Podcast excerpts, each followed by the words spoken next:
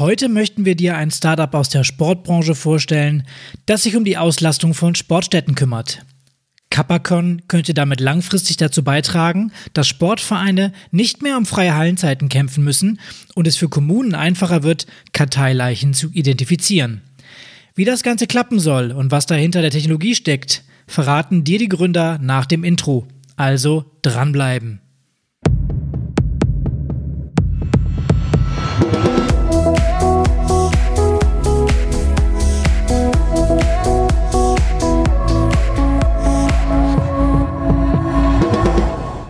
Hallo und herzlich willkommen beim Vereinstrategen Podcast. Mein Name ist Pascal und zusammen mit meinem Co-Host Martin präsentiere ich dir hier regelmäßig Wissenswertes rund um das Vereinswesen. Damit wollen wir dich und deinen Verein nach vorne bringen. Und wenn du nichts mehr von uns verpassen möchtest und dir der Podcast gefällt, dann abonniere uns gerne in deiner Podcast-App. Herzlich willkommen auch von meiner Seite. Ähm, wir haben uns heute zwei spannende Gäste eingeladen zum Gespräch und das eigentliche Problem, worum es heute gehen soll, ist eigentlich relativ schnell erklärt. Äh, vielleicht kennst du ja die Situation aus deinem Verein oder aus deiner Stadt. Du möchtest eine neue Gruppe eröffnen, weil dein Kindertraining schon aus allen Nähten platzt und schon Kinder auf deiner Warteliste stehen. Und dann merkst du auf den Blick auf den, äh, mit dem Blick auf den Hallenplan, dass es gar keine freien Zeiten mehr gibt. Und dann stellst du dir wiederum die Frage, die Gruppe vom TSV am Mittwochnachmittag, die kommt doch schon seit zwei Jahren nicht mehr regelmäßig. Und warum brauchen eigentlich vier Tänzer am Montag drei Stunden lang die ganze Halle? Was das Ganze nun mit unseren zwei Gästen zu tun hat und wie sie Teil der Lösung für dich sein wollen, finden wir gleich heraus. Wir haben heute das Team von Capacon zu Gast. Capacon ist ein Startup aus Fallenda bei Koblenz und ihre Mission ist die Optimierung der Sportstättenauslastung in Deutschland. Ich begrüße also die Geschäftsführerin des jungen Unternehmens. Sie hat Sportmanagement in Remagen studiert hat einen Lehrauftrag für Führung, Innovation und Management und baut Capacon neben ihrer Tätigkeit als Gründungsberaterin an der Deutschen Sporthochschule in Köln auf. Sie hat mir eben erzählt, dass ihr Herz auch für den Handball schlägt und sie dort auf Torejagd geht. Hallo, Sophia Husky. Hallo. Ja, zum Einstieg möchte ich von dir gerne wissen, was war bisher dein schönster Moment im Vereinssport? Oh, mein schönster Moment im Vereinssport, ähm, da muss ich, glaube ich, nicht lange überlegen. Das ist wahrscheinlich bei jedem, der auch Wettkampfsport betreibt. Das war natürlich die Meisterschaft ähm, und die ausgiebige Feier mit der Mannschaft danach. Auch im Handball dann? Ja, genau, im Handball. Was habt ihr da für eine Meisterschaft gewonnen? Die Mittelrhein-Meisterschaft. Oh, klingt auf jeden Fall nicht ganz so schlecht. Genau, da durften wir dann danach die Relegation für die dritte Liga spielen. Ähm, da mussten wir ein paar Mal versuchen, bis es geklappt hat, aber auch irgend, irgendwann haben wir auch das geschafft. Sehr gut. Ähm, ich habe ja gesagt, wir sind heute zu viert. Und bevor wir jetzt so richtig einsteigen, möchte ich noch einen von deinen beiden Mitgründern vorstellen. Er ist Sportwissenschaftler und Professor an der Hochschule Koblenz, aber auch die Vereinswelt kennt er aus dem FF. Und zwar durch seinen langjährigen Posten beim größten Sportverein in Bonn. Und er war sogar schon mal Präsident des Landessportbundes Rheinland-Pfalz. Ich würde behaupten, er kennt jedes Schwimmbad in Deutschland. Das liegt an, auf der einen Seite an seiner Forschungsarbeit für den ersten deutschen Bäderatlas Bäderleben äh, und auf der anderen Seite an seiner Leidenschaft für Wasserball. Herzlich willkommen, Lutz Thieme. Hallo. Ja, Lutz, an dich geht die gleiche Frage. Ähm, was war dein persönliches Highlight in der Vereinskarriere bisher? Ich habe drüber nachgedacht, als ihr Sophia gefragt habt und bin zum Schluss gekommen, dass der schönste Moment war, als ich das zehntausendste Mitglied bei uns im Verein begrüßen konnte. Also wir sind ähm, gewachsen, kontinuierlich und äh, so die Zehntausender Marke war dann doch nochmal ein äh, Sprung, nicht nur qualitativ, sondern eben auch quantitativ, äh, wenn dann die Zahl fünfstellig wird. Das ist auf jeden Fall eine Leistung. Damit gehört ihr dann zu den, ähm, zu den größten Sportvereinen auch in Deutschland wahrscheinlich mit einer Mitgliedszahl von 10.000. Ja, wir sind zumindest ähm, die größten in Bonn, aber ähm, wir sind ja im Ballungsgebiet. Da sind schon einige äh, Sportvereine, die dann auch dem Freiburger Kreis angehören und äh, man tauscht sich aus. Wir sind ein großer. Wie groß wir sind, ähm, ist, glaube ich, sekundär, ähm, wenn unsere Mitglieder uns eben weitertragen. Jetzt ähm, schlagen wir mal den Bogen zu Capacon. Martin hat ja gerade schon in seinem Einblick in die Vereinswelt erklärt, wie teilweise die Situation in Sporthallen aussehen kann. Lutz, erzähl uns doch mal, wie würdest du die aktuelle Sportstätten-Situation in Deutschland so beschreiben aus deiner Sicht? Ja, also äh, die Sportinfrastruktur ist in die Jahre gekommen. Das ist auch kein Wunder, weil wir ja in den 70er Jahren über den goldenen Plan, äh, zumindest auch in Westdeutschland, sehr, sehr, sehr viele Sportstätten ähm, gebaut haben. Und die äh, sind nicht immer so pfleglich behandelt worden, wie man das eigentlich mit äh, öffentlicher Infrastruktur tun sollte. Äh, das heißt, äh, sehr viele sind in die Jahre gekommen und äh, einige Kommunen gehen tatsächlich daran, den Sanierungsstau äh, zu beseitigen. Und ähm, das äh, wiederum ähm, macht Entscheidungen notwendig, welche Halle wird saniert, welche Halle wird gegebenenfalls äh, geschlossen und durch einen Neubau ersetzt, welche brauche ich denn überhaupt? Denn ähm, solche Gebäude sind ja auf äh, 30 Jahre angelegt und äh, in den 30 Jahren ändert sich das Sportverhalten ja enorm. Und insofern muss man dann fragen, welche Sportstätten brauchen wir noch, äh, wie müssen die beschaffen sein? Und äh, wie kommen diese Sportstätten am besten besten den äh, Bedarfen von Schulsport, von Vereinssport, aber natürlich auch von freien Sportgruppen zugute. Das heißt, du würdest sagen, wir sind so ein bisschen in der Umbruchphase auch in Deutschland, was die Sportstättenlandschaft angeht? Ja, das glaube ich schon. Also das ist bei Bädern ganz eklatant zu sehen. Es betrifft aber eben auch äh, die Sporthallen und äh, insgesamt unser Verständnis, was wir denn eigentlich für Sportstätten brauchen. Also noch vor, na, ich würde mal sagen, 20 Jahren war es äh, sonnenklar, dass man normierte Sportflächen brauchte und damit auch einen Großteil des Sportbedürfnisses hat abfangen können.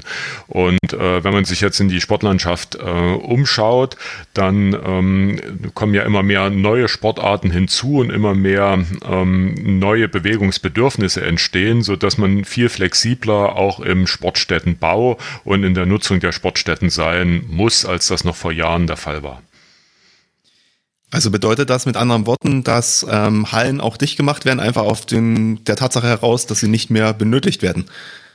Ja, also ähm, ja, kann vorkommen. Also äh, die ähm, Sporthallen sind ja in Deutschland ganz stark äh, auch an die Schulstandorte geknüpft. Und ähm, wir haben ja äh, durchaus Wanderungsbewegungen äh, in Deutschland. Wir haben den demografischen Wandel und selbst innerhalb von Städten äh, wird deutlich, dass man an einer Stelle äh, Schulen braucht und damit natürlich auch eine Sporthalle braucht und an anderen Stellen äh, wieder der Bedarf äh, geringer geworden ist, weil ja auch Wohngebiete dann äh, mit ihren Bewohnern älter geworden sind und äh, der Bedarf dann eben an Schulplätzen möglicherweise äh, nicht mehr so hoch ist.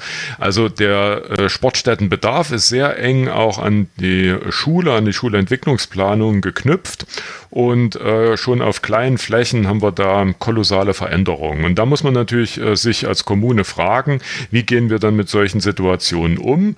Äh, was machen wir mit der Infrastruktur? Was machen wir mit der Sporthalle, die möglicherweise jetzt nicht mehr so stark für den Schulsport genutzt wird? Ähm, gibt es da etablierte Vereine, die möglicherweise auch die Trägerschaft übernehmen können?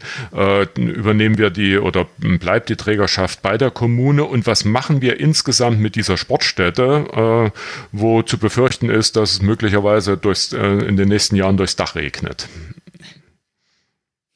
Ja, und da setzt ihr ja im Prinzip mit Capacon auch zum Stück weit an, richtig? Ja, ähm, also mich hat auch schon als Vereinsvorsitzender immer geärgert, dass äh, Sportvereine, die wachsen, die auch mal was Neues probieren wollen, ähm, mitunter nicht die Möglichkeit hatten, so zu wachsen, wie sie wollten oder das Neue auszuprobieren, weil einfach die Sportinfrastruktur ähm, dies nicht hergab. Und äh, wenn ich jetzt sage Sportinfrastruktur, dann meine ich eigentlich die Planbelegung. Und ähm, es hat keinen interessiert ähm, und es wurde dann auch nur mal ähm, im Hinterzimmer äh, besprochen, warum denn möglicherweise äh, Hallen leer stehen oder warum sie eben unterausgelastet sind. Und das finde ich ist ein Zustand, den darf auch der organisierte Sport nicht tolerieren, weil wir gehen dann hier mit öffentlichen Mitteln um und ähm, gar nicht dran zu denken, äh, dass äh, natürlich das auch kein nachhaltiger Umgang ist mit den Sportstättenkapazitäten oder mit Wärme, Energie und so weiter. Wenn Menschen, die gerne Sport treiben wollen, nicht äh, die Nutzung ähm, ja, gewährt bekommen, weil äh, auf dem Plan steht, dass andere drinne sind. Dann direkte Überleitung an Sophia. Wo leitet sich der Name Capacon ab, beziehungsweise was, wo kommt er her und wie löst ihr das Problem, dass die Planbelegung vielleicht nicht der Realbelegung entspricht? Ja, der Name, das muss ich zugeben, der ist ein bisschen auf, auf meinem Mist gewachsen. Da äh, habe ich die anderen beiden dann versucht zu überzeugen. Ähm, ganz einfach Auslastungsoptimierung auf Englisch, also Capacity Consulting. Und dann habe ich gedacht, das wäre das wäre ganz cool, äh, die beiden Begriffe einfach zusammenzusetzen und da ja einen fancy, hoffentlich fancy Namen draus zu stricken. Ähm, genau, und vielleicht anknüpfend an das, was Lutz gesagt hat, wie lösen wir das? Ähm, er hat es ja eben schon mal kurz gesagt, also für Kommunen, an die wir uns ja hauptsächlich richten, denn die sind ja in Deutschland äh, oder so ist die Trägerschaft ja häufig in Deutschland organisiert, dass es kommunale Sportstätten sind. Die haben eben ja begrenzte Möglichkeiten derzeit, um eben die Auslastung überhaupt valide zu messen. Also ich weiß nicht, das kennen wahrscheinlich die meisten, ähm, die sich das vielleicht auch jetzt gerade anhören. In den, in den Kommunen ist das häufiger mal so, dass äh, die Auslastungen dann über Strichlisten oder so abgefragt werden. Das ist aber natürlich weit weg von jeglicher valider Erhebung der, der Auslastungszahlen. Ähm, und deswegen haben wir uns dann eben überlegt, okay, wir brauchen dafür eine andere Lösung. Wir müssen da irgendwie eine Möglichkeit schaffen, ähm, die es eben den Kommunen ermöglicht, eine valide Dat also erstmal valide Daten zu erheben, wie viel in den Hallen tatsächlich los ist. Und das machen wir ähm, über eine 3D-Sensorik, die dann eben ähm, die Auslastung ganz einfach erfassen kann. Und das ist auch ähm, ja, datenschutzrechtlich ähm, völlig unbedenklich, weil da eben keine personenbezogenen Daten erfasst werden, was ja auch in dem Zusammenhang ganz, ganz wichtig ist. Seid ihr denn in einer Vorlesung auf das Thema gekommen? Also hat sich das aus einer Vorlesung heraus damals entwickelt oder äh, ist das einfach, hat das einen von euch beiden gestört? Also hat das dich, Sophia, zum Beispiel jetzt mega gestört und du hast gesagt, du willst da jetzt was machen oder wie ist das genau gelaufen? Also da muss ich tatsächlich an Lutz abgeben, denn äh, der, der hat sich schon viel, viel, viel, viel länger mit dieser Problematik beschäftigt und ich bin dann da eher durch einen Zufall einfach dazugestoßen und habe gesagt, Mensch, da hast du recht, äh, da muss man was tun, deswegen würde ich da direkt mal abgeben. Mhm. Ja, also mir ist das Thema ja äh, spätestens dann mit meiner ehrenamtlichen Tätigkeit bei den Schwimm- und Sportfreunden äh, bewusst geworden, jetzt für den Bonner Raum. Aber wir machen ja auch äh, als Hochschule gelegentlich Sportentwicklungsplanung für Kommunen und äh, man unterhält sich natürlich mit Kolleginnen und Kollegen aus äh, den Sportvereinen und da tauchte immer wieder dieses Problem auf. Und ähm, insbesondere natürlich bei Kommunen, die dankenswerterweise an die Vereine die Sportstätten kostenfrei äh, zur Verfügung stehen. Und ähm, da äh, wird man als Ökonom natürlich hellhörig, weil es ist ja ähm, eigentlich der Preis, der dazu führen soll, dass äh, die Ware genau dorthin geht, wo sie den höchsten Nutzen stiftet. Und wenn jetzt etwas keinen Preis hat, äh, gibt es ein ökonomisches Problem der Verteilung. Das betrifft eben die Sportstätten genauso wie äh, die Blutkonserven oder irgendwie etwas anderes, was wir eben aus guten Gründen auch nicht bepreisen wollen. Und insofern ist das äh, auch noch ein theoretisches Problem ähm, neben den ganz praktischen Problemen. Und daraus sind dann eben zwei äh, Schlussfolgerungen für mich entstanden. Einmal gibt es die Möglichkeit, ähm, technischer Art äh, die Auslastung zu messen und zweitens, und das ist äh, ganz klar, wenn wir äh, ungefähr 30.000 Sporthallen haben, dann werden wir nicht von heute auf morgen die technischen Möglichkeiten bekommen. Welches Regelsystem führt jetzt dazu, dass äh, wir eine Unterauslastung, äh, das, oder das Vereine eine Unterauslastung ähm, zugeben und dass es für die Vereine lohnt, eine unterausgelastete Sportstätte auch tatsächlich abzugeben. Also insofern hat das Problem zwei Seiten. Einmal ist es, ähm, welche Möglichkeiten hat man, um eine ähm, Auslastung überhaupt zu messen. Und zum Zweiten äh, ist es etwas, ähm, das Regelsystem, äh, was man an den Tag legen sollte oder was man etablieren äh, könnte, um eben diese Unterauslastung durch den Nutzer zu äh, minimieren. Und wenn ich das noch sagen darf, der Gedanke dazu ist mir gekommen, als ich äh, ein Vierteljahr in Kanada an einer Partnerhochschule war, da gibt es einen Ökonom, der beschäftigt sich mit Umweltrecht und mit ähm, Umweltmonitoring. Äh, und ähm, der berichtete, äh, dass sie in Kanada ein System eingeführt haben, ein System des Reportings, wie viel ähm, Schadstoffe ein Unternehmen in die Luft abgibt, weil auch da die Überwachungsbehörden nicht in der Lage waren, äh, diesen Schadstoffausstoß zu messen. Also ein übertragbares Problem für die Sporthallen. Auch da ist man nicht in der Lage gewesen, die Auslastung zu messen. Und äh, dann habe ich angefangen, diese Prinzipien, die äh, er entwickelt hatte oder die dann in Kanada entwickelt worden sind, die aus dem Umweltbereich stammen, auf die Sporthallen zu adaptieren. Und das ist jetzt rausgekommen und das heißt Cavacon. Also reden wir schon ganz viel über Messen sozusagen. Ähm, und ihr habt ja gesagt, ihr trackt jetzt also sozusagen die Sporthallen. Ähm, ihr habt ja die These, dass 30 äh, Prozent äh, Leerstand sozusagen ungefähr aktuell in Sporthallen sind und ungefähr 80 Prozent unnötige Energiekosten verursacht werden. Ähm, ist das jetzt sozusagen das Ergebnis, was ihr aus euren ersten Pilotprojekten rausbekommen habt?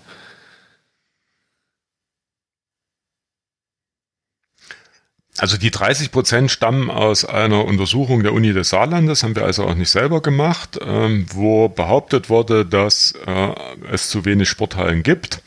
Und äh, da sind tatsächlich äh, statistisch sehr valide mit einem hohen Aufwand Studi Studierende durch die Hallen gegangen und haben äh, geprüft. Und dort ist eben ein Leerstand bzw. eine Unterauslastung von 30 Prozent ähm, gemessen worden.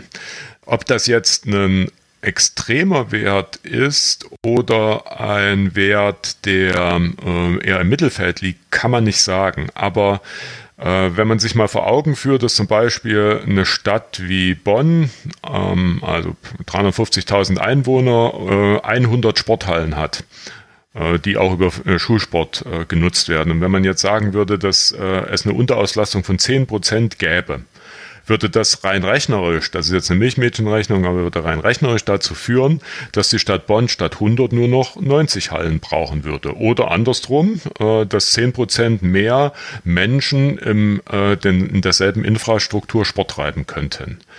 Ähm, mit, äh, wenn man das wiederum äh, sich vor Augen führt, dann könnte man mit einem geschickten Energiemanagement äh, sicherlich noch das eine oder andere Prozent an äh, Energie und an ähm, Wasser und so weiter tatsächlich einsparen. Das ist aber sicherlich nicht nur auf unsere Messungen zurückzuführen, sondern da braucht man eben auch ein äh, entsprechendes äh, Regelsystem für die Gebäudetechnik. Sophia, du hast eben gesagt, ihr habt eine 3D-Sensorik, die erkennt, ob die Halle voll oder leer ist. Jetzt lassen wir mal außen vor, dass du gesagt hast, dass es datenschutzrechtlich konform ist, aber wie geht ihr damit um, dass die Sportvereine sich damit vielleicht überwacht fühlen? Ähm, natürlich äh, ist das, äh, gerade wenn, wenn das datenschutzrechtlich unbedenklich ist, letzten Endes hängt da ja trotzdem was, äh, irgendwie was in der Halle, was dann vielleicht in dem ersten Moment auch mal abschreckend ist. Deswegen ähm, handhaben wir das so, dass wir und das ja, oder handhaben wir das so, dass wir da direkt von Anfang an ähm, quasi wie so ein kleines äh, Manual mit an die Hand geben. Wir machen ja auch, wir, wir bieten ja auch begleitend dann immer Workshops an für die Kommunen, äh, die das dann tatsächlich auch ähm, umsetzen wollen, damit halt direkt offen auch den Vereinen gegenüber kommuniziert werden kann, wofür diese, diese Technik in der Halle hängt, was da genau passiert, ähm, sodass da gar keine Sorgen entstehen oder sich jemand überwacht fühlt, ähm, sondern von vornherein ganz klar und transparent kommuniziert wird, ähm, ja, was damit überhaupt da veranstaltet wird.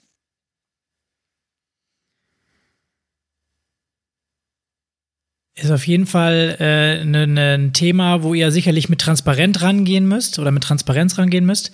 Ähm, eben auch, um da so ein bisschen die Hemmschwelle abzubauen. Eure Zielgruppe sind vorrangig Kommunen, nehme ich an. Hast du ja auch am Anfang schon mal gesagt, richtig? Genau, oder, oder aber natürlich äh, Großsportvereine, die selbst dann Träger von der, von der Sportstätte sind, das ist natürlich auch möglich. Für die kann das ja genauso interessant sein, wenn die beispielsweise ähm, an den Vormittagen Hallenzeiten abgeben oder an den Nachmittagen. Also das kann ja, das kann ja für die ähm, genauso hilfreich sein wie für eine Kommune, wenn die eben Träger der Sportstätte sind. Habt ihr gerade schon Projekte am Laufen?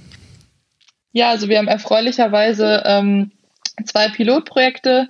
Ähm, natürlich ist das auch ein bisschen äh, oder leidet das natürlich auch ein bisschen unter der aktuellen ähm, Corona-Pandemie, einfach was natürlich dem geschuldet ist, dass die Hallen gerade aktuell nicht benutzt werden können.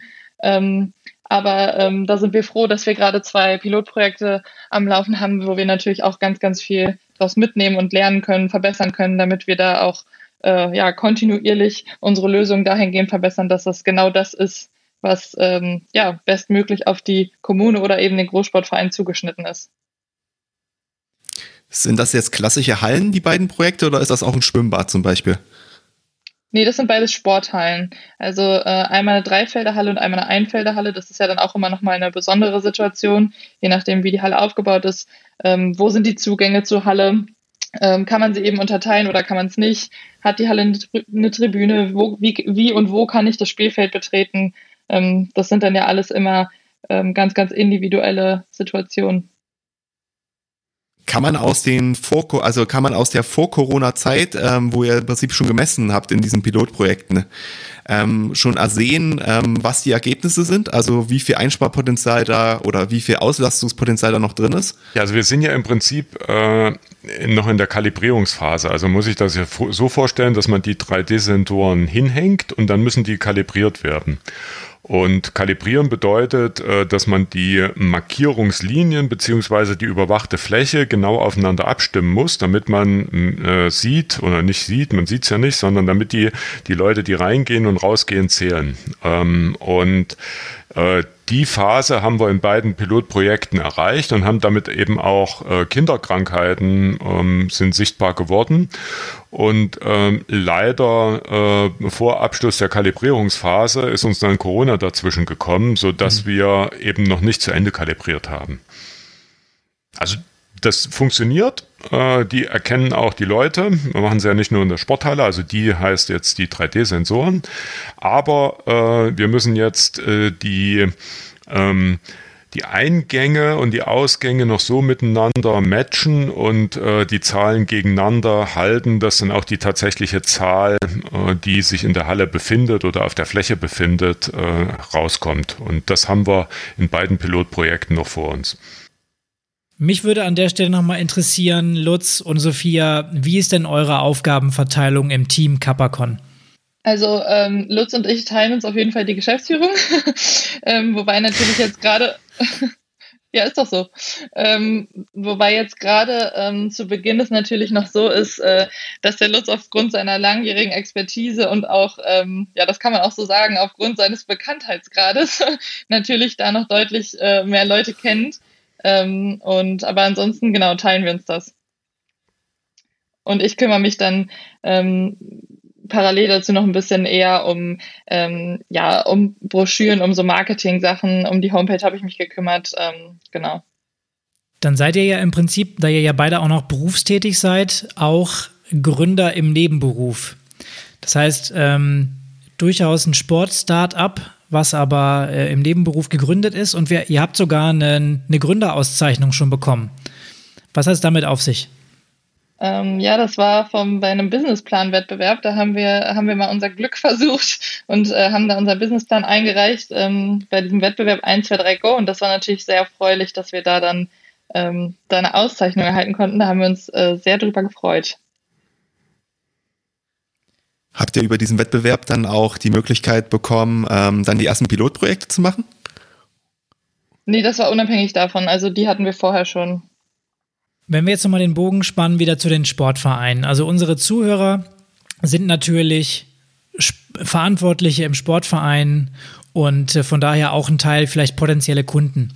Oder eben auch, äh, dass sie in einer kommunalen Sportstätte Sport treiben. Warum sollten Sie jetzt zu euch kommen, beziehungsweise warum sollten Sie Ihre Kommune anflehen, dass demnächst Kapakon bei Ihnen in der Halle installiert wird? Naja, also ich meine, wir haben ja, oder der äh, Martin hat ja zu Beginn quasi schon mal wie so ein kleines Gedankenexperiment angestoßen. Also ich meine, jeder, wenn er sich mal vorstellt, wenn er das letzte Mal in der Sporthalle war, ähm, egal ob das jetzt im Sportunterricht war, ähm, als Mitglied im Verein oder aber auch als Trainer, jeder hat ja die Situation schon mal erlebt, dass man irgendwie selber ähm, ja einfach gerne noch eine Hallenzeit mehr hätte oder aber in die Halle gekommen ist und die Gruppe vorher war wieder nicht da.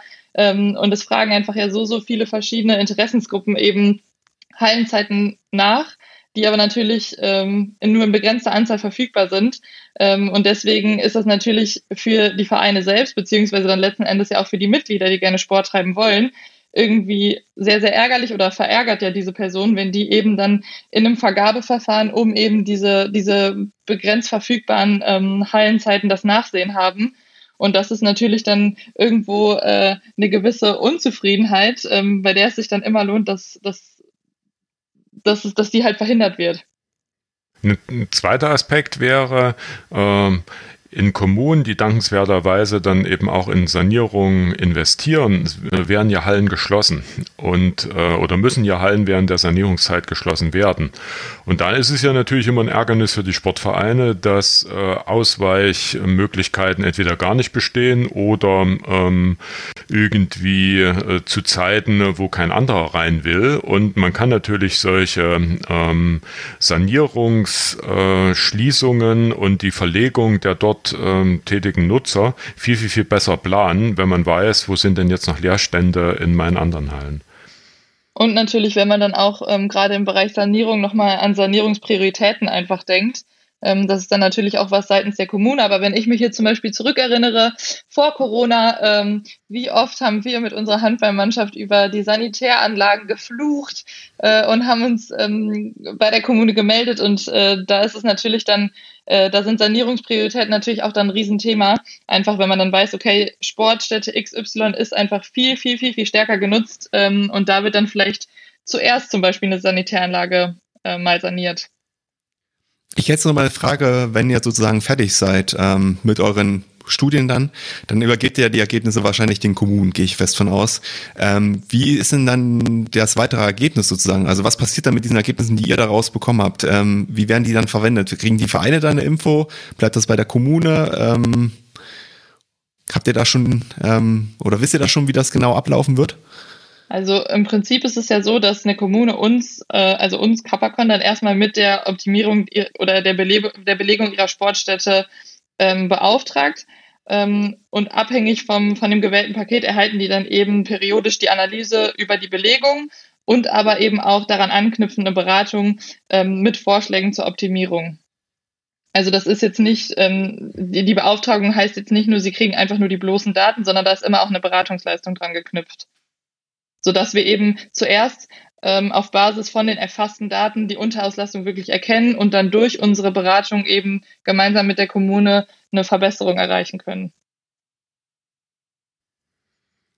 Also was wir nicht wollen, ist natürlich ähm, gewachsene Strukturen so ohne weiteres dann eben auch zerstören, sondern ähm, mittels Beratung äh, die Kommunen, aber natürlich auch die Betroffenen mitnehmen und gemeinsam mit ihnen dann auch den nächsten Schritt zu einer effizienteren äh, Belegung zu gehen. Also das beginnt in der Regel dann eben auch mit einem Workshop von mit allen Beteiligten, äh, damit äh, jeder weiß, äh, was auf ihn zukommt, äh, damit er weiß, welche Technik da eingesetzt wird und damit er auch weiß, welche Perspektiven äh, sich denn aus so einem Projekt ergeben. Und ähm, es wird eben mit einem halbjährlichen ähm, ja, Reporting versehen und dann eben auch mit dann mit der der Kommune abgesprochenen Vorschlägen, in welche Richtung man denn die Belegung weiterentwickeln sollte. Und das muss, ähm, das ist völlig klar, dann eben auch zusammen mit den Nutzern passieren. Also es ist jetzt kein Gedanke äh, zu sagen, äh, aufgrund der Daten äh, und dann legen wir noch einen Algorithmus drüber, äh, werden wir automatisch die Belegungspläne für die nächste Saison äh, herausgeben. Und ähm, jo, das ist dann, da kommen dann zwar mehr Leute in die Halle, aber äh, in der nächsten Periode werden sich zehn Gruppen auflösen, weil sie von montags äh, 17 Uhr auf Freitag 13 Uhr verlegt worden sind. Also das ist uns völlig klar, dass das nicht geht und dass man da einen äh, gemeinsamen Weg finden muss. Aber dieser gemeinsame Weg eben auf der Basis von ähm, objektiv nachvollziehbaren Daten äh, passiert und nicht auf äh, der behaupteten Anzahl von Menschen, die sich in den Hallen bewegen. Ist auf jeden Fall ein ganz gutes Thema, dass du das nochmal ansprichst, weil ich glaube, schlussendlich wollt ihr ja keine Leute rauswerfen und auch die Kommunen wollen das sicherlich nicht.